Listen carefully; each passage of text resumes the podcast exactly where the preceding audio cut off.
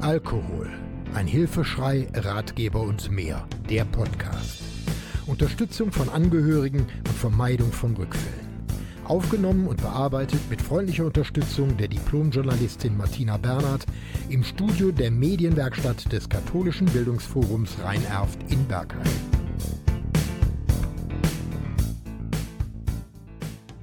Auf ein Wort. Zusammenspiel. Abhängigkeit und Co-Abhängigkeit.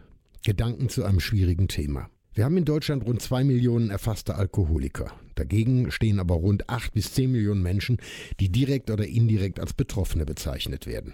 Egal, ob wir über Familienmitglieder wie Kinder und Partner reden, Freunde oder Kollegen oder Nachbarn, die Zahl von Menschen, die von der Alkoholsucht anderer betroffen sind, ist riesig. Die Mitbetroffenen haben so gut wie keine Lobby. Sie sind alleingelassen, werden ignoriert und von ihrem eigenen Umfeld kaum oder gar nicht wahrgenommen. Dabei ist die Co-Abhängigkeit in den USA inzwischen als Krankheit anerkannt. In Deutschland ist dies leider noch nicht der Fall. Für den Begriff der Co-Abhängigkeit gibt es unterschiedliche Definitionen. Inzwischen hat sich jedoch herauskristallisiert, dass es sich nicht um ein Mitkonsumieren handelt, sondern in erster Linie um die Verbindung zum Suchtkranken. Es existieren Suchthilfegruppen und Therapeuten, die sich auf diese Gruppe spezialisiert haben, aber es gibt derzeit insgesamt viel zu wenig Unterstützung für diese Gruppe. Wie gestaltet sich ihr Alltag? Häufig existiert ein intaktes Familienleben, so glaubt man zumindest.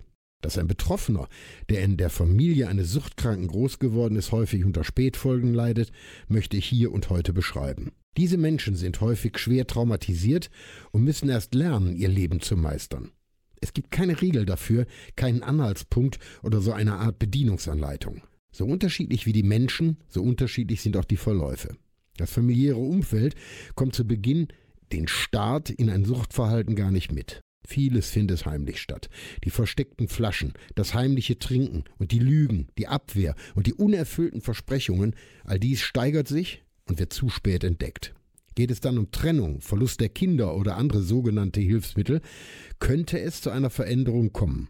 Die Chance dazu ist jedoch äußerst gering. Die Einsicht hält meist nur kurz an, der alte Konsum wird wieder aufgenommen und die Konsequenzen darüber werden verdrängt. Das Verhalten der Betroffenen ist häufig sehr vergleichbar. Sie ziehen sich zurück, der Freundeskreis wird kleiner, eigener Antrieb fehlt und das Familienleben bleibt letztlich ganz auf der Strecke. Für die Familienmitglieder beginnt ein Horrorszenario. Jeder Versuch, eine Veränderung herbeizuführen, scheitert. Schuldzuweisungen beginnen. Es gibt noch Möglichkeiten zur Kontaktaufnahme, aber die Belastungen für die Familie steigert sich extrem. Die Suchtkranken leben spätestens jetzt in ihrer eigenen Welt. Die Angehörigen erreichen den oder die Betroffenen nicht mehr und es beginnt der Zweifel und das Gefühl, hätte ich etwas ändern können? Ich will jetzt hier nicht weiter auf das Verhalten des Suchtkranken eingehen. Er flüchtet sich immer tiefer in sein Suchtverhalten. Psychische und physische Aussetzer begleiten seinen Weg. Vom Eigenentzug, also kalt und gefährlich, über unkontrollierte Handlungen wie Gewalt, Fahrten unter Alkohol, totale Aussätze und so weiter, die Exzesse nehmen zu, die Familie wird völlig vernachlässigt. Die Familie übernimmt in dieser Phase häufig die Verantwortung, versucht zu entschuldigen, zu steuern und zu verändern. Alles wird scheitern. Auch die Versuche, mit den Betroffenen Gespräche zu führen, enden oft in Aggression, Schuldzuweisung und zu einer Verhaltensänderung führen sie meist nicht. Hier ist es jetzt wichtig, dass die Angehörigen beginnen, eigene Wege zu gehen. Ich beschreibe dies immer mit mehr Selbstbewusstsein, mehr Selbstvertrauen und etwas Egoismus. Die eigenen Wünsche, die eigenen Bedürfnisse und das eigene Leben sollen in den Mittelpunkt gerückt werden. Eine Veränderung des trinkenden Partners scheidet aus. Ohne Einsicht und eigenen Willen wird sich nichts ändern. Ein alter Wahlspruch. Nur du allein kannst es schaffen, aber du schaffst es nicht alleine. Darf aber nicht dazu führen, dass die Familie glaubt, selbst eine Veränderung herbeiführen zu können. Deshalb das eigene Leben verbessern, eigene Wege suchen, eigene Kontakte aufbauen und die eigenen Bedürfnisse wieder in den Vordergrund rücken. Ich bin grundsätzlich kein Mensch, der gerne über Trennung redet oder diese priorisiert. Distanzierung ist hier der richtige Begriff. Das eigene Leben in den Mittelpunkt stellen und zusehen, dass die Lebensumstände erträglich werden. Wird der trinkende Partner einsichtig, macht eine Therapie, dann beginnt eine neue Phase des Misstrauens. Trinkt er wieder, hält er durch, gibt es Rückfälle, nachvollziehbare Ängste und Sorgen. Hier sind Selbsthilfegruppen, Psychologen und Gesprächstherapien angesagt. Enttäuschungen und Rückfälle können vorkommen, sollten aber ausgeschlossen werden. Die Freigabe von ein Rückfall gehört dazu unterstützt nicht den Willen der Abstinenz.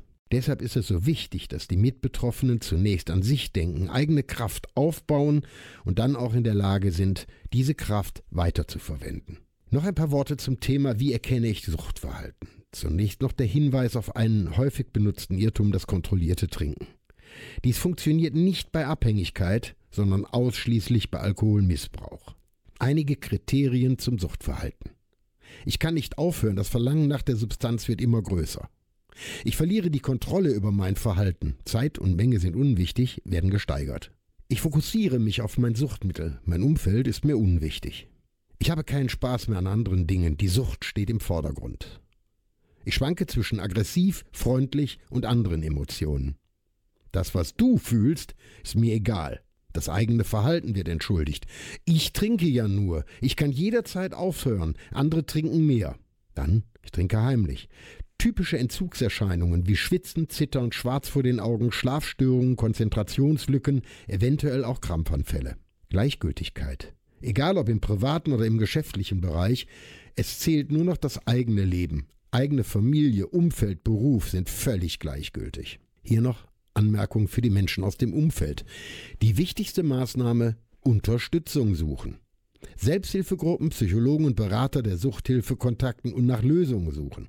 Dies gilt insbesondere auch für den Fall, dass Kinder in der Familie leben. Sie sind besonders betroffen und wie bereits angesprochen können die Spätfolgen extrem sein. Grundsätzlich gilt, die Angehörigen trifft keine Schuld, nur der Suchtkranke kann die Situation verändern.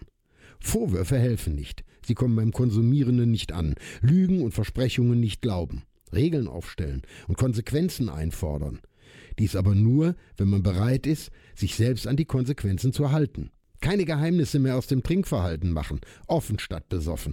Je klarer die Situation, desto weniger Möglichkeiten, etwas zu verheimlichen. Die wichtigste Erkenntnis? Du bist wichtig. Den Trinkenden kannst du nicht verändern. Denk also zunächst an dich. Über allem steht aber immer der Leitsatz Hilfe suchen. Du kannst alles das, und viel mehr, aber auch nachlesen, schau mal auf meine Webseite unter www.burkhard-tom.de. Diesen und weitere Podcasts gibt's auch rund um die Uhr in der Mediathek von NRVision. Wir hören und sehen uns auf www.nrvision.de.